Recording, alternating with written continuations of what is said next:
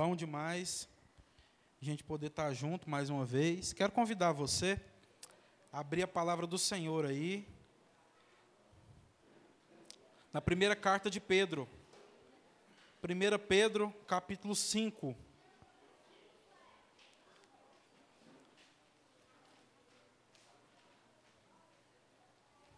Primeira Pedro, capítulo 5.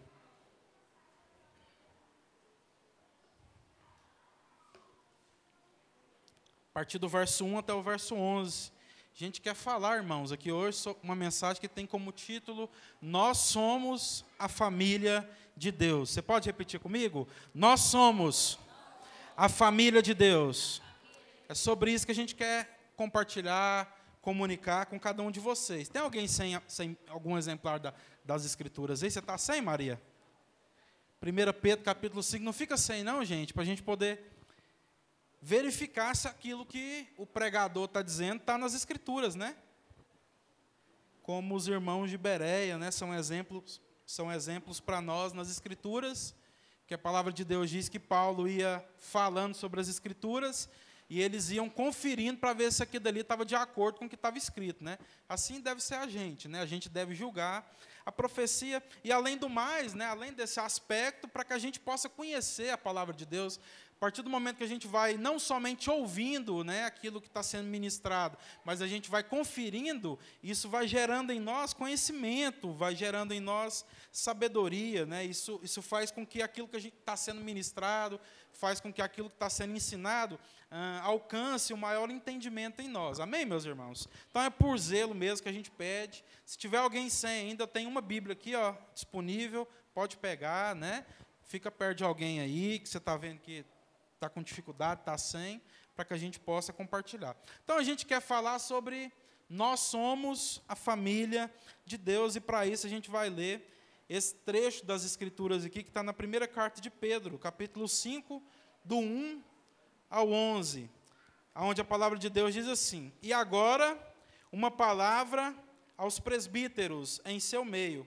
Eu, que também sou presbítero, Testemunhei os sofrimentos de Cristo e também participei da sua glória quando participarei da sua glória quando ela for revelada. Assim peço-lhes que cuidem do rebanho que Deus lhes confiou com disposição e não de má vontade, não pelo que lucrarão com isso, mas pelo desejo de servir a Deus. Não abusem de sua autoridade como aqueles que foram colocados com aqueles que foram colocados sobre, sob seus cuidados, mas guiem-nos com o seu bom exemplo, e quando vier o grande pastor, vocês receberão uma coroa de glória sem fim.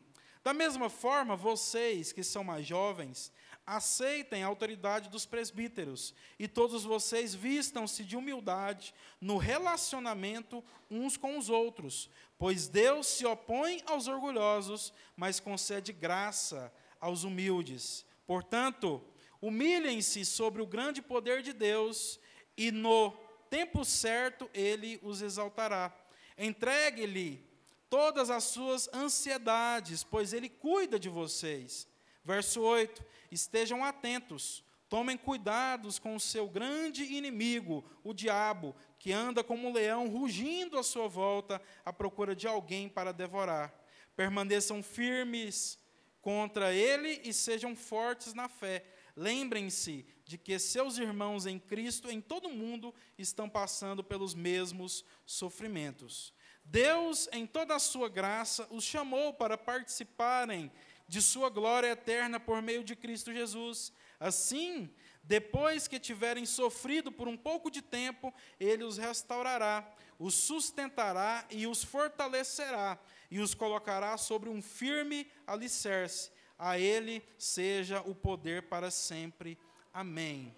Então, nós vamos usar, como eu disse, irmãos, esse texto aqui para falar sobre o fato de que nós somos a família de Deus. E essa mensagem, ela nasce de um profundo conhecimento, um profundo uh, convencimento que a gente vai tendo, dia após dia, irmãos, de que de fato nós não fomos chamados para sermos mais uma instituição religiosa. Deus não criou a igreja para ser uma instituição religiosa, onde as pessoas vivem como querem né, as suas vidas e num dia específico da semana vão até um, um local para que possam pagar penitências, né, penitências essas talvez em forma de canções, em forma de orações, para que então Deus possa fazer por elas aquilo que se elas não fizessem isso, Ele não faria.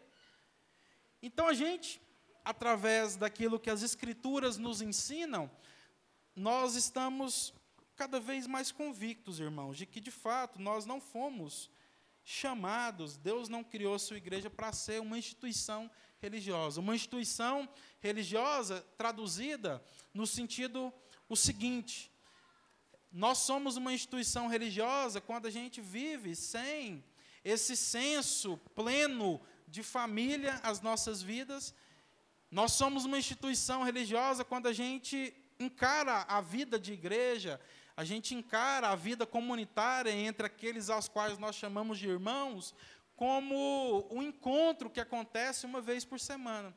Quando, na verdade, Deus nos chama para que a gente possa ser família. Isso precisa ser isso precisa, precisa continuar sendo falado entre nós, até que isso se aprofunde de uma tal forma o nosso entendimento, de forma que a gente possa viver em todos os aspectos das nossas vidas como família do Senhor. Então, essa mensagem surge desse convencimento pleno do Senhor que o Senhor está nos dando sobre o fato de que nós somos família de Deus, sobre o fato de que nós não nos reunimos nesse lugar como quem quer cultuar a Deus no sentido de fazer e entregar algo para Deus para que então possa receber algo em troca, mas nós precisamos entender que nós nos reunimos nesse lugar como povo de Deus para que aos domingos também às 18h30 horas a partir, né, a gente possa continuar traduzindo aquilo que Deus nos chamou para viver durante toda a semana, aquilo que Deus nos chamou para viver durante a nossa vida. Amém? Então, se você está na auditório essa noite, eu quero fazer uma pergunta para você. Quem é que cuida de você? Quem é que pastoreia o seu coração? Quem tem cuidado de você? Né? De quem você tem cuidado também, porque às vezes a gente fica só nessa perspectiva de quem cuida de mim, e aí a gente nunca sai do berçário né, espiritual, e a gente nunca amadurece na fé. Né? A gente não caminha por águas, como diz aquela canção, profundas no Senhor, aonde a gente não somente é, é, guiado pelo Espírito Santo, mas agora sendo guiados pelo Espírito Santo, esse Espírito nos guia a cuidar de outras pessoas. Por que, que a gente começa falando disso? Porque para que a gente possa entender que nós somos uma família, a gente precisa entender aquilo que o texto começa dizendo aqui. Uma palavra aos, aos presbíteros. Né? Então, o apóstolo Pedro, que a si mesmo se intitula como presbítero também, juntamente com os demais aos quais ele, ele está dedicando essas primeiras palavras, ele ensina e ele exorta os presbíteros aqui para que eles possam, né, assim como ele, cuidar do rebanho que Deus lhes confiou, com disposição e não de má vontade não pelo que não por lucro, né, mas pelo desejo de servir a Deus. E ele exorta os presbíteros também a não abusar de sua autoridade com aqueles que foram colocados sob seus cuidados, mas a guiá-los com com seu bom exemplo. E aí existe uma promessa aos presbíteros que quando vier o grande pastor, eles, né, vocês, todos aqueles que são, que estão nessa posição, receberão uma coroa de glória sem fim. Então, a primeira coisa que a gente precisa entender aqui, meus irmãos, é que nós somos uma família. Nós não somos uma instituição religiosa. E como família, Deus levanta, né, pessoas aos quais a palavra de Deus chama de presbíteros aqui, para que possam guiar, para que possam conduzir o povo, para que possam ensinar, para que, para que possam instruir o rebanho que Deus confiou a cada presbítero em cada localidade. Então, para que a gente possa entender que nós somos uma família, para que a gente possa caminhar nessa trajetória que Deus está levando a gente a caminhar nessa noite aqui, a primeira coisa que a gente precisa entender é que nós precisamos nos submeter ao pastoreio. Se existe entre nós o senso pleno e claro de que nós somos família de Deus, precisa existir em nós o senso pleno e claro também de que existem pessoas aos quais Deus colocou na nossa vida para nos pastorear para cuidar de nós. E se a gente reconhece isso, se a gente enxerga na localidade, no local onde nós congregamos, e se a gente enxerga que nesse local onde nós congregamos, essas pessoas aos quais Deus estabeleceu como presbíteros, como pastores, a cuidar das, do seu povo, do seu rebanho, nessa localidade, a gente precisa submeter a isso uma vez que a gente enxerga que esses homens, eles não estão usurpando, né? Essas pessoas não estão usurpando o povo de Deus, não estão usurpando o rebanho do Senhor. Mas, pelo contrário, estão conduzindo, estão guiando, estão ensinando com exemplo. Amém? Então, é esse o caminho de Deus para nós, para que a gente possa entender como que a gente caminha como família do Senhor, como que a gente caminha como família na fé. Porque talvez até agora você tenha vivido sua vida como quem participa da igreja, tratando a igreja como uma instituição religiosa. Então você é alguém, a gente insiste em falar isso porque é importante, que está aqui toda semana batendo ponto, né? cultuando o Senhor, levantando as mãos, cantando canções, até escuta uma palavra. Mas, mesmo sendo esse alguém, a sua vida ainda continua sendo a vida, e você continua vivendo a sua vida como quem, é, de fato, não se submete aos cuidados da, daqueles aos quais Deus colocou estabeleceu nessa localidade para cuidar de você, para te conduzir né, à imagem e à estatura de Cristo, para formar em você, nesse discipulado cristão, o caráter de Jesus.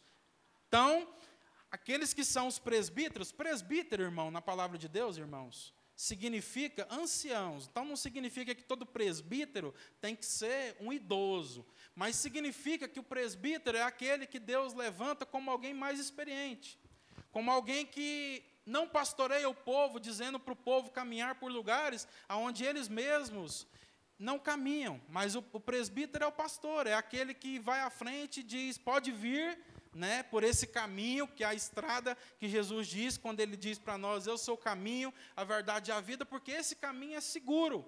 E ainda que na sua vida seja ah, situações difíceis você passe, pode vir por esse caminho, porque a minha vida também é uma, é uma vida de exemplo para você, e eu estou, no, eu estou aqui dizendo para vocês: pode vir, porque meu coração é um coração de quem quer cuidar de vocês. Então, se a gente identifica que na comunidade de fé Deus estabelece essas pessoas, a gente precisa se submeter à autoridade delas. Se nós entendemos pela palavra de Deus, não por opiniões humanas, que a própria palavra de Deus está dizendo para nós aqui, que em cada localidade, em cada rebanho específico do Senhor, em cada parte da família de Deus, existem pessoas aos quais o próprio Senhor levanta pela sua infinita bondade, misericórdia e graça para cuidar do seu povo, nós, como povo de Deus, precisamos nos submeter à autoridade dessas pessoas.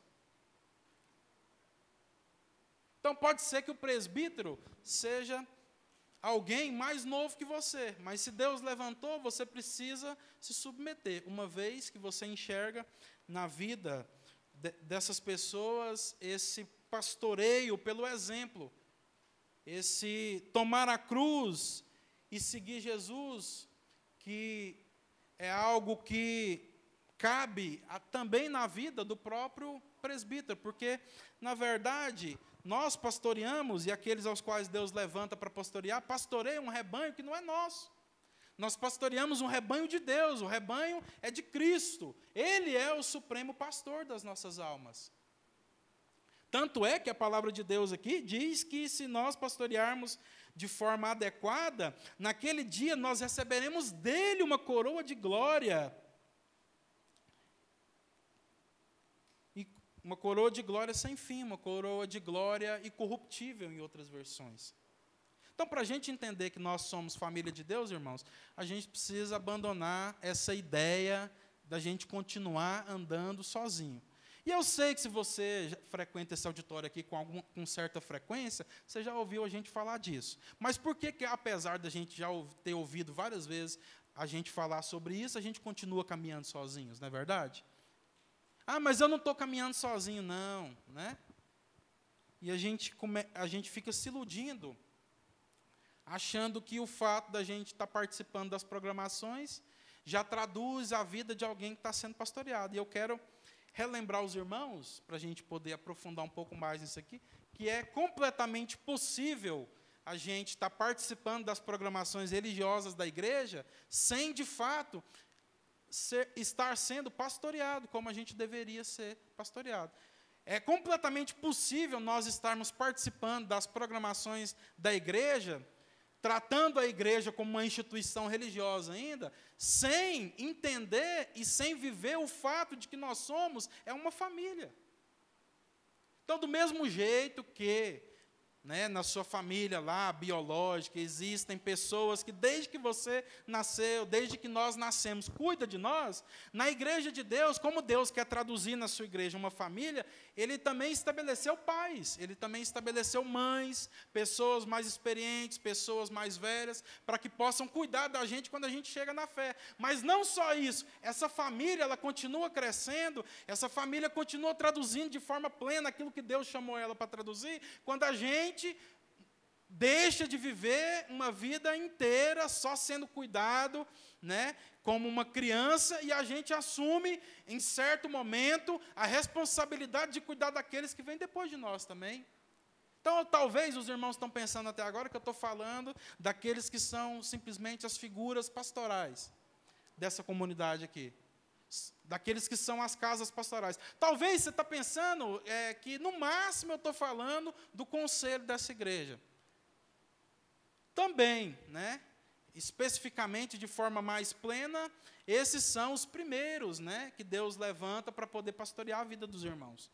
As casas pastorais, juntamente com o conselho pastoral da igreja, que são irmãos né, que se reúnem aí, é, no máximo de 15 em 15 dias, para poder pensar orar juntos né, e compartilhar sobre aquilo que Deus está falando no nosso meio, para que a gente possa continuar cuidando dos irmãos. Mas no, se a gente for parar para pensar de forma completa naquilo que a gente está comunicando aqui, a gente está falando de todos nós.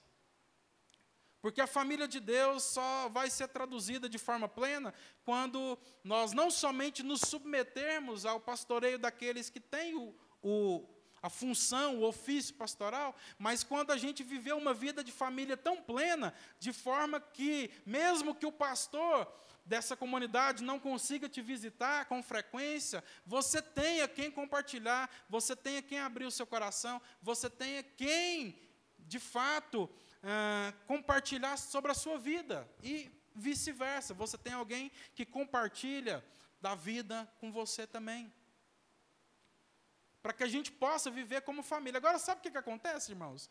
Muitas vezes, a gente, como a gente tem vivido como religiosos, no sentido ruim da palavra religioso, porque tem um sentido bom, que é o sentido daquele que está ligado com Deus. Né? Religião significa religare. Né? Então, nós somos religados com Deus na cruz de Cristo. Amém? Cristo pagou o preço de sangue para que a gente pudesse ser reconciliado com Deus. Então, nesse sentido, a palavra religião é boa, né, porque significa religação, significa religar. Mas no sentido ruim, o que é ser religioso? Ser religioso é a, a pessoa que consegue sentar nessas cadeiras aqui aos domingos, ouvir uma palavra, cantar louvores e consegue ter muitas pessoas ao seu lado, ao seu redor, e ao mesmo tempo consegue viver a segunda, terça, quarta, quinta, sexta-feira, aos sábados, o resto da semana e o restante da sua vida, do seu tempo, como se essas pessoas que sentam nas cadeiras aos lados, ao, ao seu lado aqui aos domingos não existissem.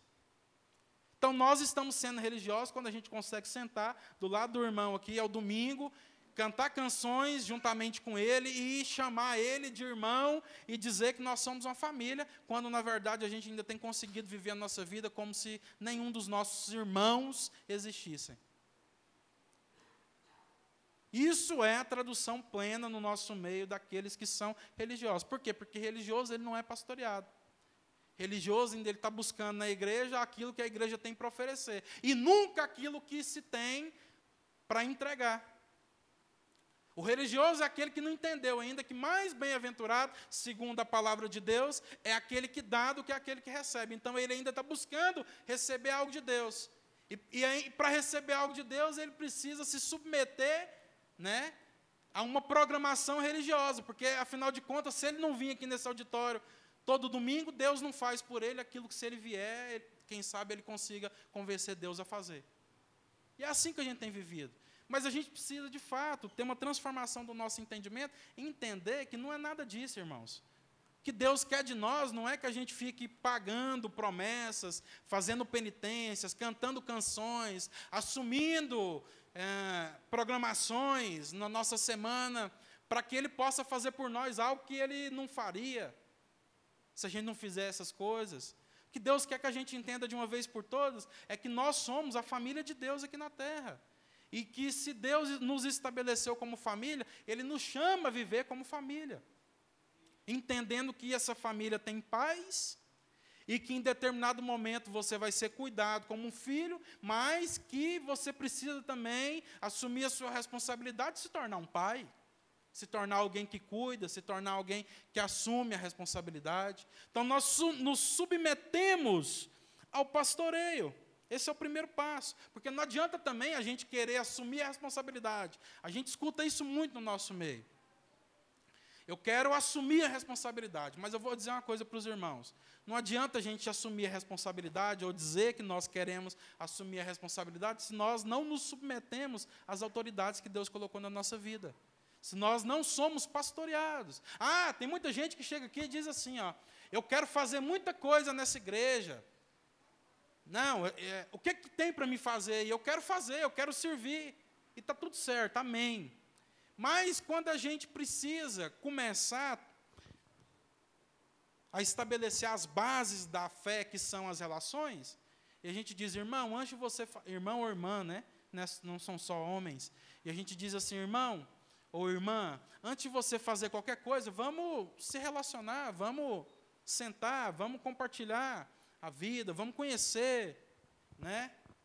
Vamos, de fato, estabelecer as bases da fé, que, que são as relações. Deixa a gente pastorear a sua vida, deixa a gente conhecer o seu coração, saber sobre as suas motivações. E da mesma forma você vai conhecendo a gente. Porque, afinal de contas, Deus não chamou a gente para ativismo, de forma que a gente precisa fazer, porque senão a gente não é. Não, nós somos filhos de Deus. Então, acalma o coração entenda que fazendo ou não fazendo algo, no sentido de, de simplesmente um ativismo, você continua sendo um filho de Deus. E aí o que, é que acontece? Quando a gente fala essas coisas, muitas vezes as pessoas não querem. Por quê? Porque elas não querem ser pastoreadas. Elas não querem se submeter à autoridade que a palavra de Deus está dizendo, que em cada localidade de fé, inclusive a nossa aqui, Deus levanta pessoas para cuidar do seu rebanho. Então, gente que não se submete à autoridade no lugar onde Deus plantou a sua vida, não pode ser autoridade também. Só pode ser autoridade, você só vai conseguir e só vai ter poder ter autoridade no Espírito Santo na sua vida se você também se submete. Se você reconhece, você honra, se você respeita as pessoas aos quais vieram antes você.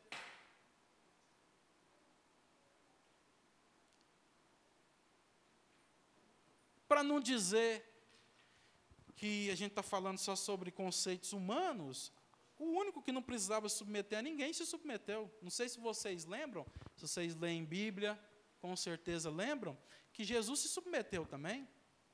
Jesus submeteu João Batista, quem lembra? Por que, que você acha que Jesus foi batizado por João? Será que a gente ainda está achando que Jesus foi batizado por João porque Jesus tinha pecado e precisava morrer nas águas do batismo também? Ou Jesus, mesmo não tendo pecado, o cordeiro morto antes da fundação do mundo, sem mácula e sem pecado, se batizou para se submeter àquele que veio antes dele.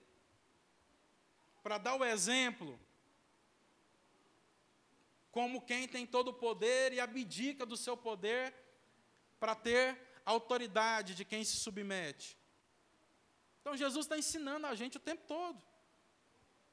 E é por isso que Pedro fala aqui que o primeiro princípio é o coração daqueles que pastoreiam, dos presbíteros. E se a gente enxerga na localidade onde nós estamos, que esses irmãos e essas irmãs, essas famílias, as quais Deus levantou para cuidar de nós, têm cuidado de nós com zelo, têm cuidado de nós com exemplo, não têm usurpado da sua autoridade e nem dominado os irmãos como se eles fossem escravos, nós precisamos, como igreja, nos submeter.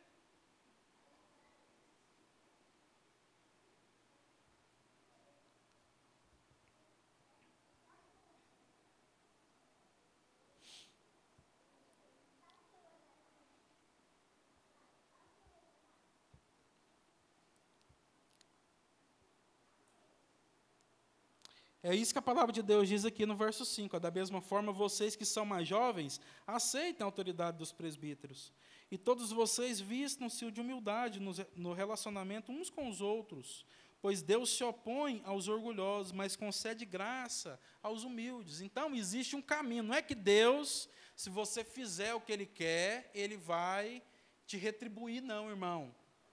Então, se eu for bonitinho, e fazer o que Deus está querendo que eu faça, Ele vai ser bonzinho comigo. Mas se eu fizer o que eu quero, Deus vai endurecer o coração para mim. Não é disso que a palavra de Deus está dizendo, quando a palavra de Deus diz que Deus ele concede graça aos humildes, mas ele se opõe, ele resiste aos soberbos. O que a palavra de Deus está dizendo é que existe um caminho da soberba e existe um caminho da humildade. Quando nós trilhamos o caminho da soberba, por conta própria, nós estamos trilhando o caminho da perdição das nossas vidas. Quando nós trilhamos o caminho da humildade, que por sinal é o mesmo caminho de Cristo, quando ele diz, lembra mais uma vez, eu sou o caminho, a verdade a vida, e quando ele diz lá que bem-aventurados são os mansos e humildes, né? Quando Jesus mesmo se intitula como sendo humilde de espírito, né?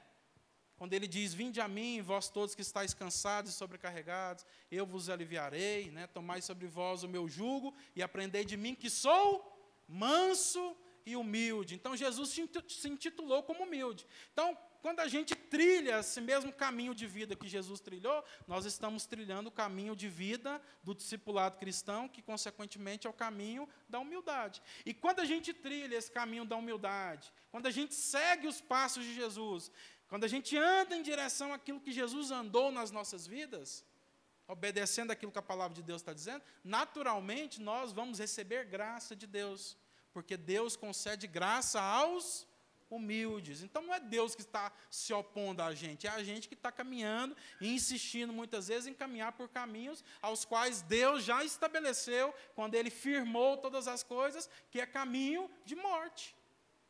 Por isso Deus se opõe aos orgulhosos. Por quê? Por que, que Deus se opõe aos orgulhosos? Deus se opõe aos orgulhosos porque os próprios orgulhosos estão indo em direção a um caminho que é um caminho de oposição àquilo que é a vontade de Deus na sua vida. Então só existe uma vontade, só existe um caminho. Jesus diz: Eu sou o caminho, a verdade e a vida. Então, se a gente trilha o caminho de Jesus, a gente vai receber de todas as bênçãos que Deus derramou sobre o seu filho. Amém? Por isso, a palavra de Deus diz aqui, para a gente se submeter em humildade, se vestir né, de humildade no relacionamento uns com os outros, pois Deus se opõe aos orgulhosos, mas concede graça aos humildes. Então a pergunta é, irmão, você quer ter na sua vida a oposição de Deus ou você quer receber graça sobre graça sobre a sua vida? Porque se a gente quer, de fato, né, está andando por um caminho onde Deus se opõe a gente, é só a gente continuar sendo soberbo. Mas se nós queremos receber graça sobre graça, se a gente quer ver cumprida a promessa lá do Salmo 23 para nós, que a bondade e a misericórdia do Senhor vai seguir a gente todos os dias da nossa vida, qual caminho nós devemos seguir também? O da humildade.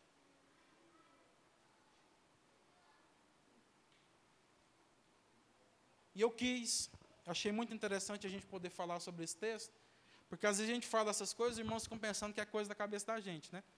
Mas, o que, que a gente enxerga aqui, nesse contexto de tudo que a gente está lendo, que é alguém que está ainda caminhando uma vida de soberba e o que, que é alguém que está trilhando o caminho da humildade? Se não, a gente entender que quem caminha o caminho da soberba é quem continua desejando andar sozinho.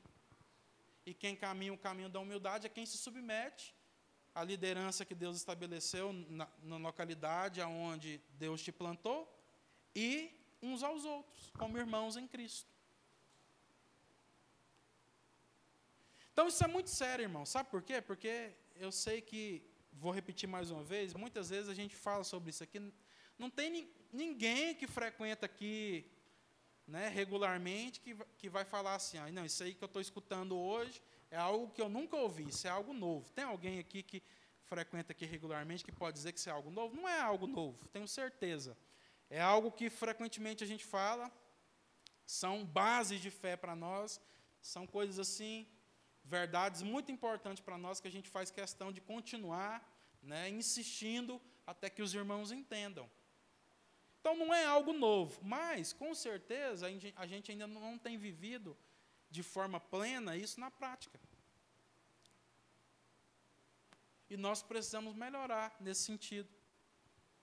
Nós precisamos melhorar não é porque os pastores aqui estão carentes e eles desejam que vocês compartilhem sua vida com eles.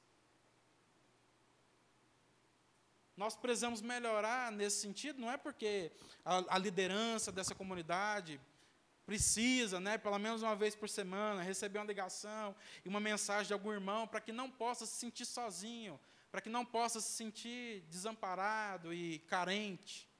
Não é por causa disso, irmãos. Nós precisamos melhorar é porque, de fato, é o que a palavra de Deus está instruindo a gente. Então nós precisamos nos relacionar como família, não para suprir a carência um do outro, mas a gente precisa se relacionar como família e, e continuar nesse entendimento, entendendo cada vez mais o que, que, que isso significa, porque, primeiramente, isso é a vontade de Deus para nós, é o que a palavra de Deus está instruindo a gente. Amém? E a vontade de Deus, ela é boa, ela é perfeita e ela é agradável. Os, os caminhos de Deus são melhores que os nossos.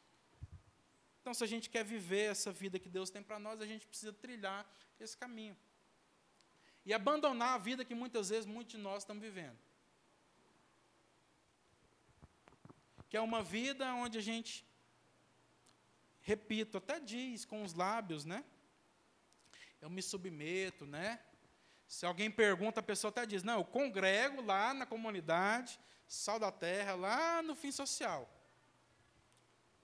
Todo domingo eu estou lá. Até chamo, vamos, né? Vamos participar com a gente lá. Tá tudo certo, irmãos. Eu não estou. Essas críticas é só para a gente sair da caixinha. Não é uma crítica no sentido de que você não tem que fazer essas coisas. Mas não pode ser só isso. Porque muitas vezes, apesar de dizer que você congrega aqui, é, você continua vivendo uma vida de como quem não se submete a ninguém. Existem conceitos, muitas vezes, que estão na mente de cada um de nós que ainda não saíram. Conceitos esses que estão lá no mundo e a gente nem percebe que são conceitos que regem a nossa forma de viver também. Por exemplo, em briga de marido e mulher, ninguém mete a colher, é o que as pessoas falam. Sabia que muito crente está vivendo dessa forma? Está quebrando o pau lá na casa dele, está tudo errado, e ele, ou ela, né, esses irmãos muitas vezes,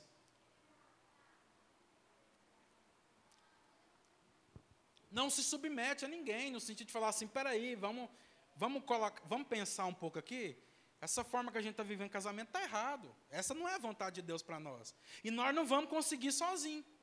Então a gente precisa chamar alguém para ajudar nós aqui. Vamos chamar? Alguém que seja confiável, alguém que é, tenha sabedoria na palavra do Senhor. Vamos chamar alguém para ajudar a gente aqui, para que o nosso casamento não seja destruído.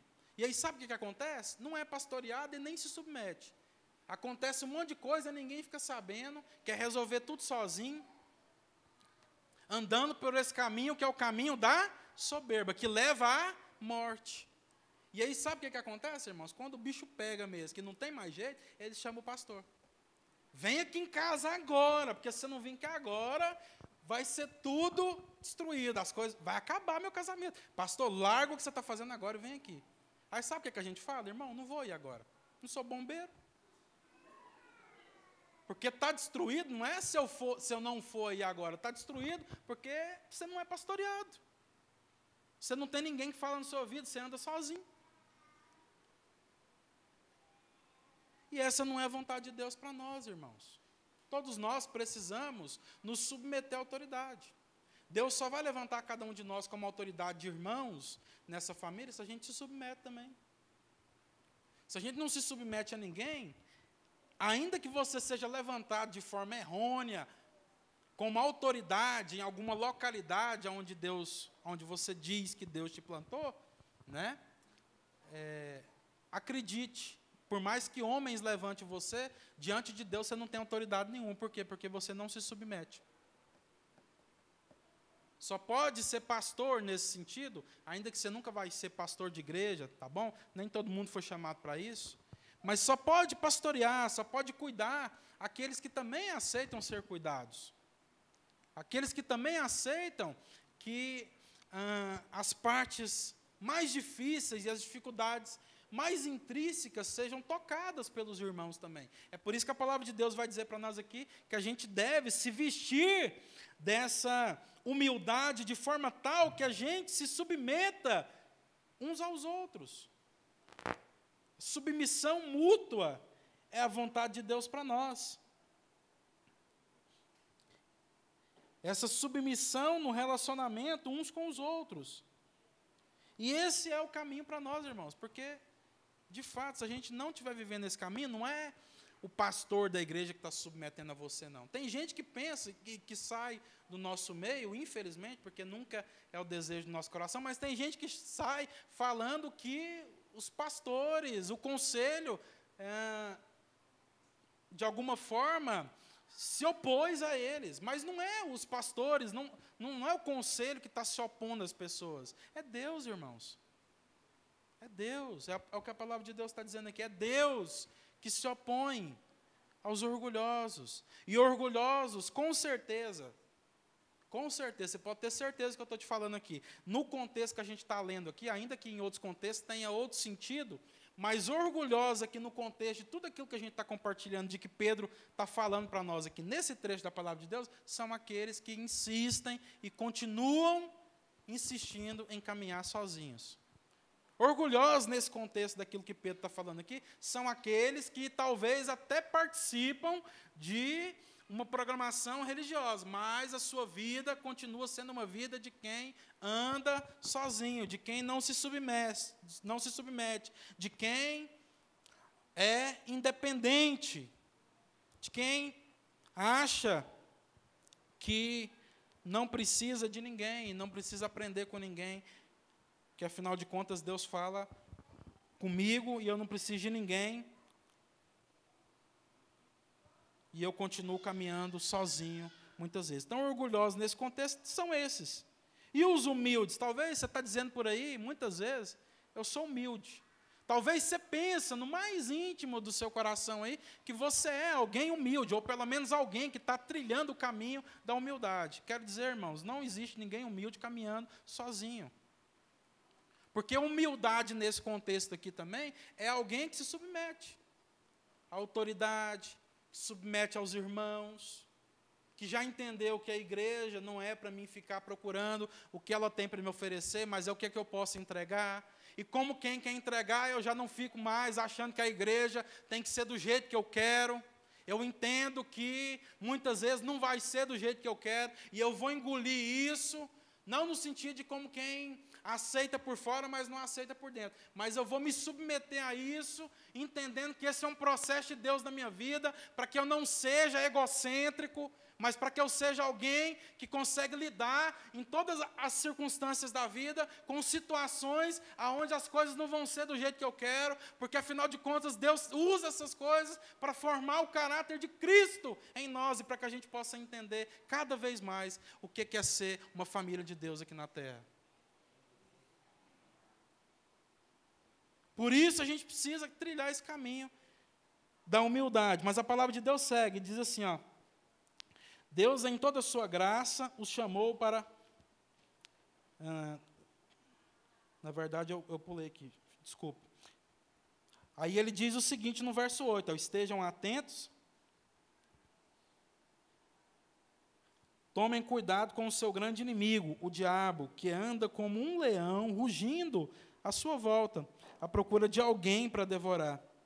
Permaneçam firmes contra ele e sejam fortes na fé. Lembrem-se de que seus irmãos em Cristo, em todo o mundo, estão passando pelos mesmos sofrimentos. Então, além dessa resistência de Deus, né, quando a gente trilha esse caminho da soberba, a gente fica vulnerável àquele que é o inimigo das nossas almas.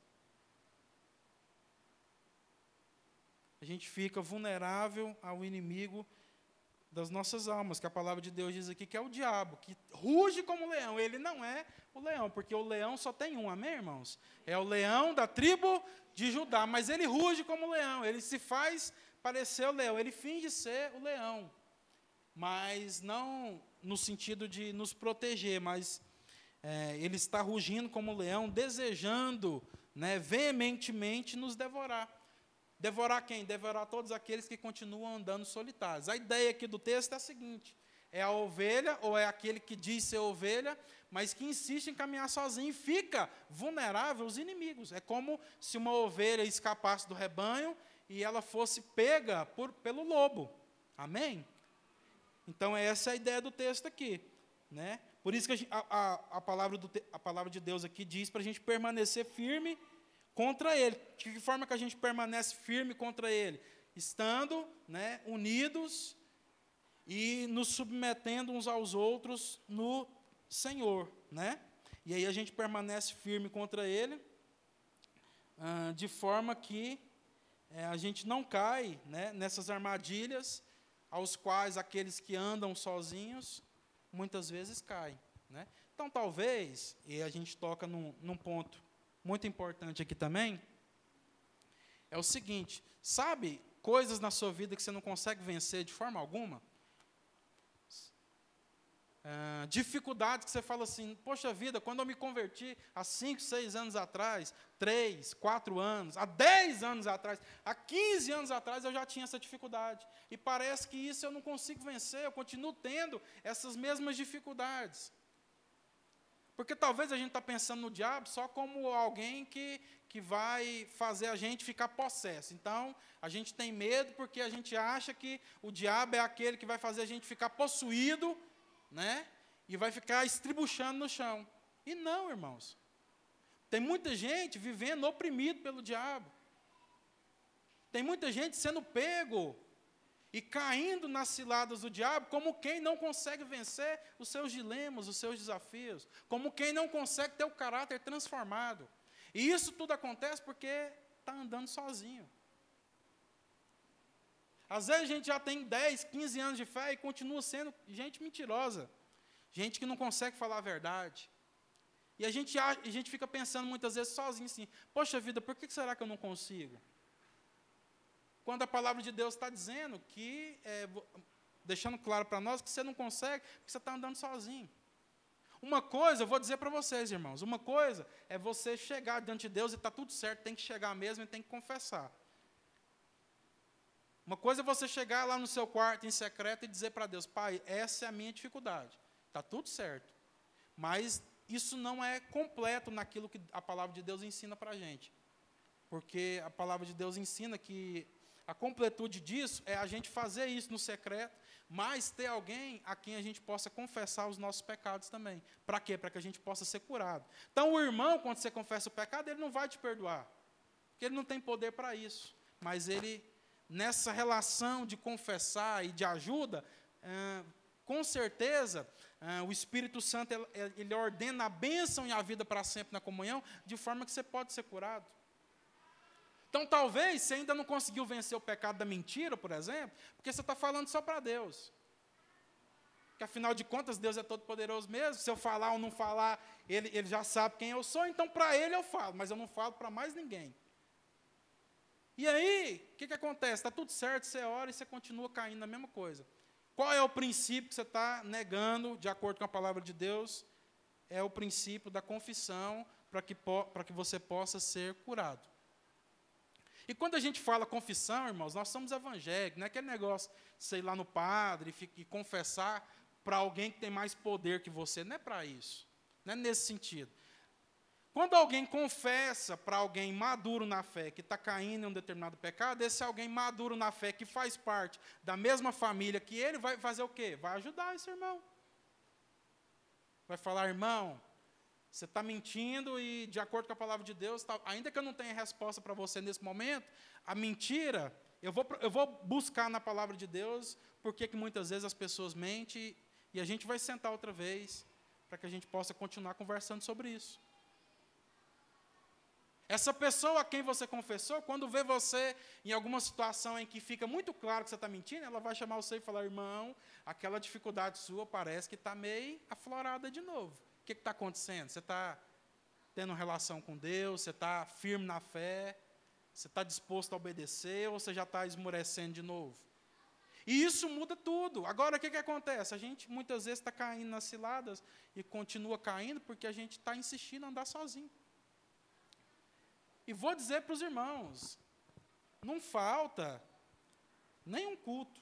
Não precisa faltar para isso. Você pode ficar participando domingo após domingo aqui de todos os cultos e de todas as programações que nós ah, estabelecermos como igreja e mesmo assim continuar andando sozinho. Porque ser família de Deus, que é o que Deus estabeleceu para nós, não, não fala só de programações religiosas, mas fala daquilo que toda a nossa vida traduz. Por exemplo, você chama seus irmãos de irmãos, mas eles são seus irmãos de verdade? Porque irmão, ainda que muitas coisas estão mudando no mundo, mas pelo menos na minha infância era assim, né? É, é, são aqueles que você pode brigar, você pode discordar, mas a relação continua. Por quê? Porque você entende o senso de pertencimento, você entende o senso de família. Então, é o seguinte: por mais que a gente briga aqui, discorda, discute, nós continuamos sendo irmãos. Agora, o que, que a gente faz na igreja? Não, alguém me confrontou, eu não gostei. Um, dois, três, não brinco mais. Vou procurar outra igreja. Pode ir, irmão. Não que a gente queira, mas se você quer ir, quem vai te impedir? Né? Mas lembre-se, esse é o caminho da soberba. E aí Deus vai resistir você, porque é o caminho de morte que você está trilhando. Agora, qual é o caminho da bênção? Você quer receber a bênção de Deus? A gente gosta muito dessa expressão, né? A bênção, me dá a minha bênção. O caminho da bênção, o caminho da graça, o caminho da misericórdia, o caminho onde a bondade de Deus vai te seguir para o resto da sua vida, meu irmão e minha irmã. É o caminho da humildade. Eu só posso pastorear os irmãos se eu tiver quem dentro dessa comunidade aqui me pastoreie também. Eu só posso acessar o coração dos irmãos como quem tem autoridade para isso se alguém acessa o meu também. De forma que a gente se submeta como família e de forma que a gente viva como família do Senhor. Porque senão está tudo errado, senão a gente vira hipócrita. Senão a gente vira mentiroso diante de Deus, como quem está falando uma coisa e vivendo outra. Senão a gente vai, se a gente não entender isso de uma vez por todas, meus irmãos e minhas irmãs, a gente vai se encontrar diante do Senhor naquele dia como quem, às vezes até operou sinais e maravilhas, né? Lembra lá do Sermão do Monte? Senhor, em teu nome nós fizemos grandes coisas. Nós expulsamos demônios, olha só. Ao invés da gente é, cair, cair nas ciladas do diabo, a gente começa a achar que a gente está expulsando ele. E nós curamos enfermos, Fizemos sinais e maravilhas em teu nome. E aí, se a gente não vive como família, isso significa, né? Pode significar que nós fomos apenas religiosos, que foram seduzidos, né, por uma fé de barganha, por uma crença em um Deus que precisa receber algo em troca, como os deuses do Antigo Testamento recebiam, para que ele possa fazer aquilo que sem a sua oferenda ele não vai fazer. E aí, sabe o que Jesus vai falar para esse naquele dia? Não te, não te conheço. Não foi para isso que eu te criei. Você nunca viveu como meu filho, como minha filha. Vocês nunca viveram como família de Deus. E agora quer sentar aqui à minha direita e entrar no gozo do Senhor? Não. Não. Por quê? Porque esse sentar à direita, entrar no gozo de Deus, do Senhor, são para aqueles que vivem como família aqui. Sabe, irmãos, esse setor aqui, esse bairro onde nós estamos inseridos, não precisa de mais uma comunidade cristã, religiosa, não precisa de mais uma igreja como instituição religiosa. Ainda que a gente tenha né, os trâmites lá, e nós queremos fazer isso, nós precisamos ter um CNPJ, né, se organizar de forma organizacional, mas isso não traduz quem nós somos. Porque o que traduz o que nós somos é se a gente de fato tem vivido como família. Se a gente tem sido pastoreada, se a gente reconhece as autoridades que Deus colocou na nossa vida, se nós de fato reconhecemos os nossos irmãos como irmãos em Cristo, de forma que a nossa vivência semanal traduza isso. Não como quem senta aqui, né, nessas cadeiras e depois vai embora, sem nunca chamar ninguém para sentar na mesa na sua casa. E como alguém também que nunca participa da mesa da casa de ninguém. E a gente precisa entender essas coisas, irmãos, porque Nós somos a família do Senhor. Foi para isso que Deus chamou a gente para caminhar e para andar.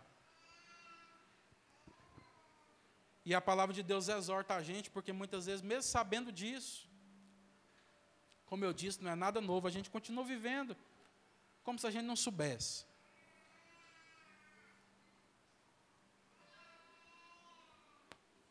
E a gente vai caindo nas artimanhas, em conceitos, em ideologias, que muitas vezes pessoas que se intitulam cristãs, discípulos de Jesus, estão falando por aí.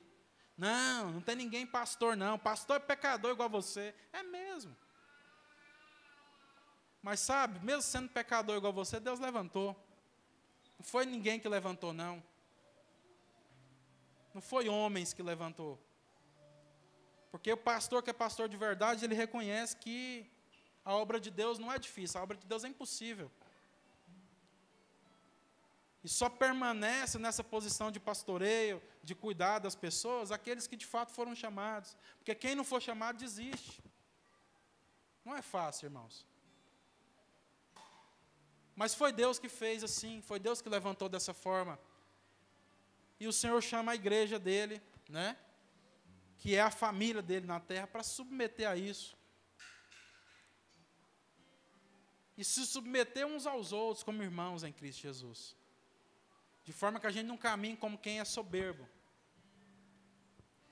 Mas a gente trilha o mesmo caminho de Jesus, que é manso e humilde de coração.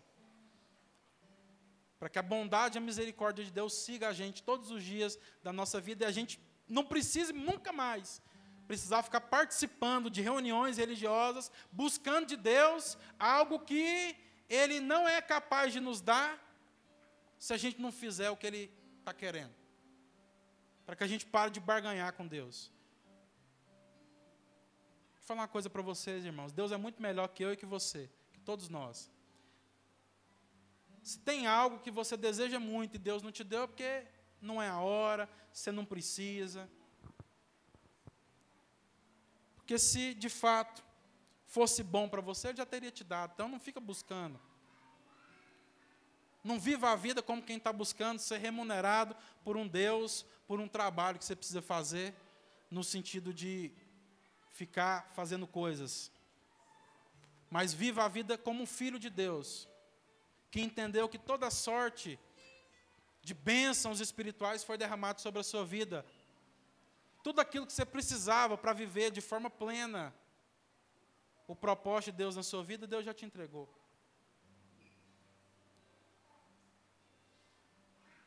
De forma que a gente assuma a nossa responsabilidade com a nossa casa, com os nossos filhos, e da mesma forma com a igreja de Deus, enxergando a igreja de Deus como uma família. De forma que você nunca mais vai olhar para um menino dentro dessa igreja aqui, achando que ele está dando trabalho, porque que a mãe dele não faz ele calar. Mas você vai olhar e dizer: são nossos filhos.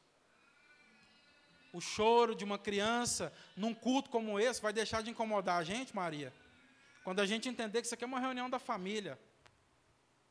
E a gente parar de achar que, poxa vida, por que, que ninguém faz nada nessa instituição religiosa para que eu possa, sem nenhum incômodo, cultuar o meu Deus aqui? Não, irmãos. Família tem tudo isso. E a forma que a gente enxerga a família de Deus muda a nossa forma de enxergar todas as coisas. A gente para de olhar para o que está faltando na comunidade e pensar assim: em qual lugar eu posso encontrar a melhor salinha para os meus filhos, para que eles não me incomodem no meu culto a Deus. Mas a gente começa a, a entender que, de fato, aquilo que são as demandas, aquilo que são ah, as carências da comunidade onde Deus colocou você, é para que você assuma a responsabilidade. Fala assim: o que é que o Senhor pode me usar nisso aqui para que isso aqui possa melhorar? Eu estou enxergando isso aqui, Pai. Então, me submetendo à liderança que já existe aqui, eu quero ter relação com eles de forma que eu possa acessar isso aqui. De forma que eu possa dizer, depois de ter relação, e depois de sentar à mesa, conhecer o coração, me submeter, entregar minha vida à disposição para que os irmãos falem na minha vida, eu aí então posso assumir a responsabilidade depois, que é o que faz parte do processo. E assim a gente vai viver como família de Deus. Do contrário, a gente vai continuar sendo só gente religiosa. Ainda que a gente não falte nenhum culto aqui. Mas não foi para isso que Deus chamou a gente. Amém, irmãos? Então, essa é a exortação da palavra de Deus para nós, né?